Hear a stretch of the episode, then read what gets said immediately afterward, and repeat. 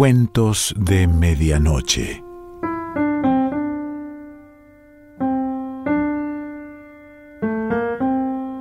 El cuento de hoy se titula El cordel del dedo y pertenece a Giovanni Boccaccio.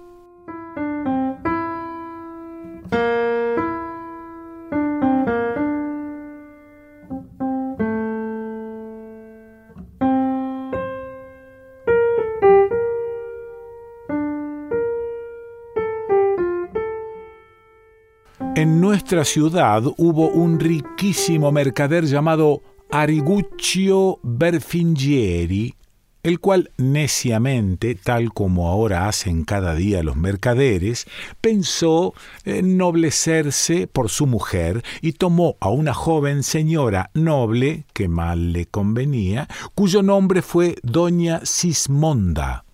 la cual, porque él, tal como hacen los mercaderes, andaba mucho de viaje y poco estaba con ella, se enamoró de un joven llamado Roberto, que largamente la había cortejado, y habiendo llegado a tener intimidad con él, y teniéndola menos discretamente porque sumamente le deleitaba, sucedió, o porque Arrigucho oyese algo, o como quiera que fuese, que se hizo el hombre más celoso del mundo y dejó de ir de viaje, y todos sus demás negocios y toda su solicitud la había puesto en guardar bien a aquella, y nunca se hubiera dormido si no la hubiese sentido antes meterse en la cama, por la cual cosa la mujer sintió grandísimo dolor porque de ninguna manera podía estar con su Roberto pero habiendo dedicado muchos pensamientos a encontrar algún modo de estar con él, y siendo también muy solicitada por él, le vino el pensamiento de hacer de esta manera, que, como fuese que su alcoba daba a la calle y ella se había dado cuenta muchas veces de que a Ariguccio le costaba mucho dormirse, pero que después dormía profundísimamente, ideó hacer venir a Roberto a la puerta de su casa a medianoche e ir a abrirle y estarse con él mientras su marido dormía profundamente. Y para sentir ella cuando llegaba de manera que nadie se apercibiese, inventó echar una cuerdecita fuera de la ventana de la alcoba que por uno de los extremos llegase cerca del suelo, y el otro extremo bajarlo hasta el pavimento y llevarlo hasta su cama y meterlo bajo las ropas, y cuando ella estuviese en la cama, atárselo al dedo gordo del pie y luego, mandando decir esto a Roberto, le ordenó que cuando viniera tirase de la cuerda y ella, si su marido durmiese, lo soltaría e iría a abrirle, y si no durmiese, lo tiraría hacia sí a fin de que él no esperase. La cual cosa agradó a Roberto, y habiendo ido muchas veces, a alguna le sucedió estar con ella y alguna no. Por último, continuando con este artificio de esa manera, sucedió que una noche, durmiendo la señora y estirando a Riguccio el pie por la cama, dio con este cordel, por lo que, llevando a él la mano y encontrándolo atado al pie de su mujer, se dijo a sí mismo Por cierto que esto debe ser algún engaño. Y dándose cuenta luego de que el cordel salía por la ventana, lo tuvo por cierto, por lo que, cortándolo quedamente del dedo de la mujer, lo ató al suyo, y estuvo atento para ver qué quería decir esto. No mucho después vino Roberto, y tirando del cordel como acostumbraba, Ariguccio lo sintió, y no habiendo sabido atárselo bien, y habiendo Roberto tirado fuertemente y habiéndose quedado con el cordel en la mano, entendió que debía esperar, y así hizo. Ariguccio Levantándose prestamente y empuñando sus armas, corrió a la puerta para ver quién era aquel y para hacerle daño. Ahora, Arrigullo era aunque fuese mercader, un hombre fiero y fuerte, y llegando a la puerta y no abriéndola suavemente como solía hacer la mujer, y Roberto, que esperaba, sintiéndolo, se dio cuenta de que era quien era, es decir, que quien abría la puerta era Arriguccio, por lo que prestamente comenzó a huir y Arriguccio a perseguirlo, hasta que por fin habiendo Roberto huido un gran trecho y no cesando él de seguirlo, estando también Roberto armado, sacó la espada y se volvió hacia él, y comenzaron el uno a querer herir al otro y a defenderse. La mujer, al abrir a Riguggio la alcoba, desvelándose y encontrándose cortado el cordel del dedo, al instante se dio cuenta de que su engaño estaba descubierto, y sintiendo que Arriguggio había corrido tras de Roberto, levantándose prestamente, dándose cuenta de lo que podía suceder, llamó a su criada, la cual sabía todo, y tanto le rogó que la puso en su lugar en la cama, rogándole que, sin darse a conocer, los golpes que le diera a Riguccio recibiese pacientemente porque ella se los devolvería con tamaña recompensa que no tendría razón de quejarse. Y apagada la luz que en la alcoba ardía, se fue de allí, y escondida en un lugar de la casa, se puso a esperar lo que iba a suceder. Siguiendo la riña entre Arriguccio y Roberto, los vecinos del barrio, sintiéndola y levantándose, comenzaron a insultarlos. Y Arriguccio, por temor a ser reconocido, sin haber podido saber quién fuese el joven ni herirlo de alguna manera, airado y de mal talante, dejándolo en paz, se fue hacia su casa, y llegando a la alcoba, airadamente comenzó a decir ¿Dónde estás, mala mujer? Has apagado la luz para que no te encuentre, pero te equivocas. Y yendo a la cama, creyendo que era su mujer, atacó a la criada, y cuando pudo menear los brazos y los pies, tantos puñetazos y tantas patadas le dio, que le marcó toda la cara y por último le cortó los cabellos, diciéndole siempre las mayores injurias que jamás se han dicho a una mala mujer. La criada lloraba mucho como quien tenía de qué, y aunque alguna vez dijese ¡ay! por el amor de Dios o basta, estaba la voz tan rota por el llanto y Arigucho tan ciego de furor que no podía distinguir que aquella fuese de otra mujer que la suya. Apaleándola, pues, y cortándole los cabellos, como decimos, dijo, mala mujer, no entiendo tocarte de otro modo, sino que iré por tus hermanos y les contaré tus buenas obras, y luego que vengan por ti y que hagan lo que crean que corresponde a su honor y te lleven de aquí, que en esta casa ten por cierto que no estarás nunca más. Y dicho esto, saliendo de la alcoba, la cerró por fuera, y se fue él solo. Cuando doña Sismonda, que todo había oído, sintió que el marido se había ido, abrió la alcoba y encendida la luz encontró a su criada toda machacada que lloraba fuertemente, a la cual, como mejor pudo, consoló y la llevó a su alcoba, donde después ocultamente, haciéndola cuidar y curar tanto con lo de Arigullo mismo la recompensó que ella se tuvo por contenta. Y cuando a la criada hubo llevado a su alcoba, rápidamente hizo la cama de la suya y la arregló toda y la puso en orden, como si ninguna persona se hubiera acostado allí esa noche, y volvió a encender la lámpara y se vistió y arregló, como si todavía no se hubiese acostado, y encendiendo un candil y tomando sus telas, se fue a sentar arriba de la escalera y se puso a coser y a esperar en qué paraba aquello. Arriguggio, al salir de su casa, lo antes que pudo se fue a la casa de los hermanos de la mujer, y allí tantos golpes dio que le sintieron y le abrieron. Los hermanos de la mujer, que eran tres, y su madre, sintiendo que era Arrigullo, se levantaron todos y, haciendo encender las luces, vinieron a su encuentro y le preguntaron qué iba buscando a aquella hora y tan solo.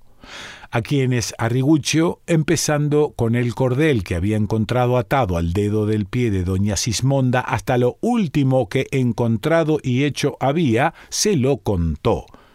Y para darles entero testimonio de lo que había hecho, los cabellos que creía haberle cortado a su mujer se los puso en las manos, añadiendo que viniesen por ella y que le hiciesen lo que creyeran que correspondía a su honor, porque él no pensaba tenerla más en casa. Los hermanos de la mujer, muy enojados de lo que habían oído y teniéndolo por cierto contra ella enardecidos, hechas encender antorchas, con intención de jugarle una mala partida, con Arriguccio se pusieron en camino y fueron a su casa. Lo que, viendo su madre, llorando, comenzó a seguirlos, ora a uno, ora al otro, rogando que no creyesen aquellas cosas tan súbitamente sin ver ni saber nada más, porque el marido podía por alguna razón estar enojado con ella y haberle hecho daño, y ahora decirles aquello en excusa de sí mismo, diciendo además que ella se maravillaba mucho de cómo podía haber sucedido aquello, porque conocía bien a su hija como quien la había criado desde pequeñita y muchas otras cosas semejantes. Llegados, pues, a casa de Ariguccio y entrando dentro, comenzaron a subir las escaleras y oyéndolos venir, doña Sismonda dijo ¿Quién anda ahí? a quien uno de los hermanos repuso Bien lo sabrás tú, mala mujer, quién es. Dijo entonces doña Sismonda, pero ¿Qué querrá decir esto? Señor, ayúdame. Y poniéndose en pie, dijo, Hermanos míos, sed bienvenidos. ¿Qué andáis buscando a esta hora los tres aquí dentro? Ellos, habiéndola visto sentada y cosiendo, y sin ninguna marca en el rostro de haber sido golpeada, cuando Arriguccio había dicho que la había dejado machacada, algo al principio se maravillaron y refrenaron el ímpetu de su ira y le preguntaron cómo había sido aquello de lo que Ariguccio se quejaba de ella amenazándola mucho si no les decía todo. La mujer dijo No sé qué deba deciros, ni de qué tenga que haberme quejado de mi Ariguccio. Ariguccio, al verla, la miraba como estupidizado acordándose de que le había dado tal vez mil puñetazos en la cara y la había arañado y la había hecho todas las maldades del mundo y ahora la veía como si no hubiese pasado nada de aquello. En resumen, los hermanos le dijeron lo que Arriguccio les había dicho del cordel y de los golpes y de todo. La mujer Volviéndose a Ariguccio, dijo Ay, marido mío, ¿qué es lo que oigo? ¿Por qué haces tenerme por mala mujer para tu gran vergüenza cuando no lo soy, y a ti por hombre malo y cruel que no eres? ¿Y cuándo has estado esta noche en casa, no ya conmigo? ¿O cuándo me pegaste? En cuanto a mí no me acuerdo. Ariguccio comenzó a decir ¿Cómo, mala mujer? ¿No nos fuimos a la cama juntos anoche? ¿No he vuelto luego después de haber estado corriendo tras tu amante? ¿No te he dado muchos golpes y cortado los cabellos? La mujer repuso, En esta casa no te acostaste anoche tú,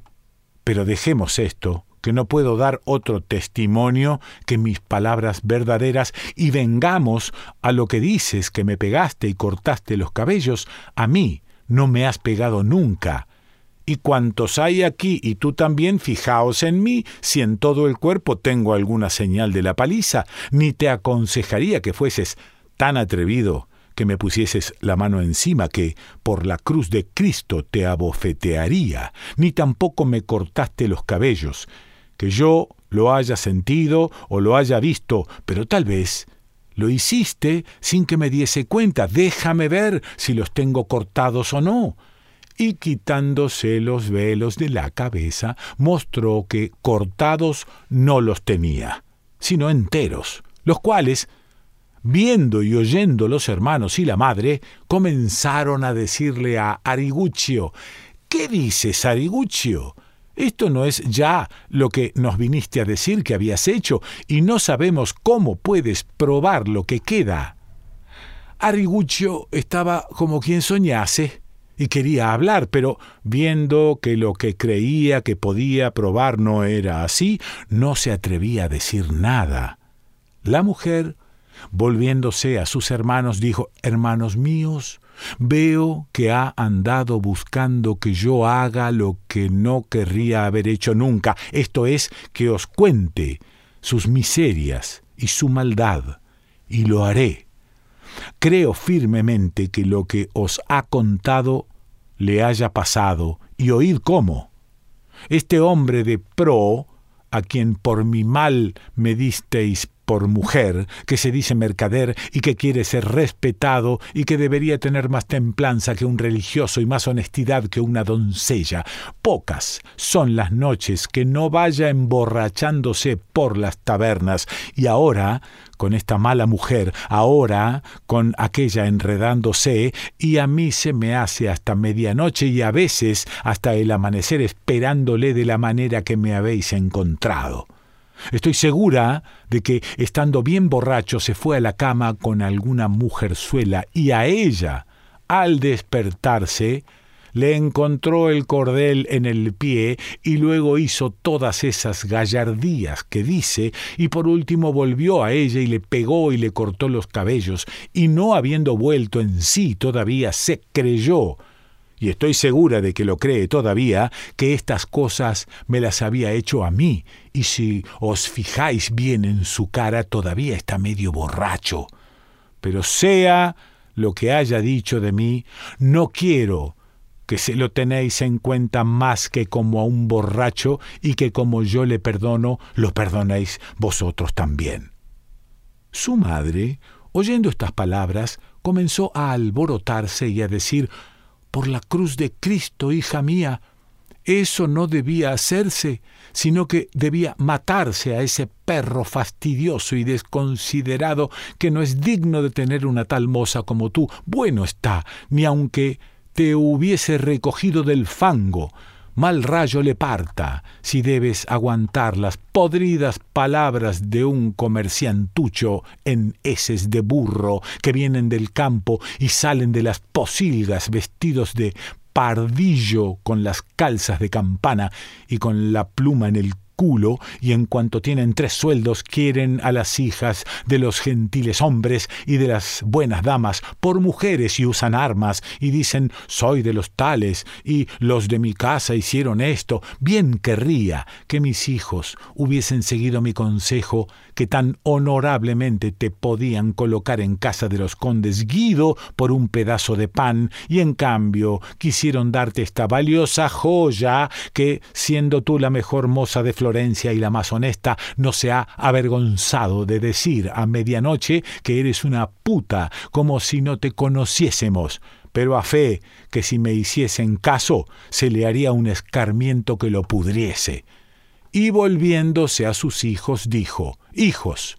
bien os decía yo que esto no podía ser. ¿Habéis oído cómo vuestro cuñado trata a vuestra hermana, ese comerciantuelo de cuatro al cuarto, que si yo fuese vosotros, habiendo dicho lo que ha dicho de ella y haciendo lo que hace, no estaría contenta ni satisfecha mientras no lo hubiera quitado de en medio, y si yo fuese hombre en vez de mujer, no querría que otro en mi lugar lo hiciese. Señor, haz que le pese, borracho asqueroso que no tiene vergüenza. Los jóvenes, vistas y oídas estas cosas, Volviéndose a Arriguccio, le dijeron las mayores injurias que nunca se le han dicho a ningún malvado y por último dijeron, te perdonamos esta porque estás borracho, pero cuida de que en toda tu vida de aquí en adelante no oigamos más noticias de estas, que si alguna nos viene a los oídos, por cierto que nos la pagarás por esta y por aquella. Y dicho esto, se fueron. Ariguccio, que se quedó como estúpido, no sabiendo él mismo si lo que había hecho era verdad o si lo había soñado, sin decir una palabra más, dejó a su mujer en paz, la cual no solamente con su sagacidad escapó al peligro inminente, sino que se abrió el camino para poder hacer en el tiempo por venir todos sus gustos sin tener miedo al marido nunca más. Giovanni Boccaccio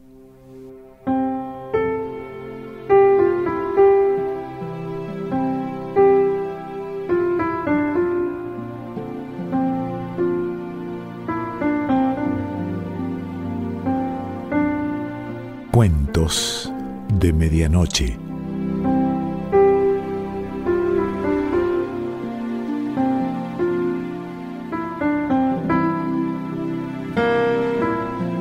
Selección Pancho Mondino. Idea y lectura Quique Pessoa.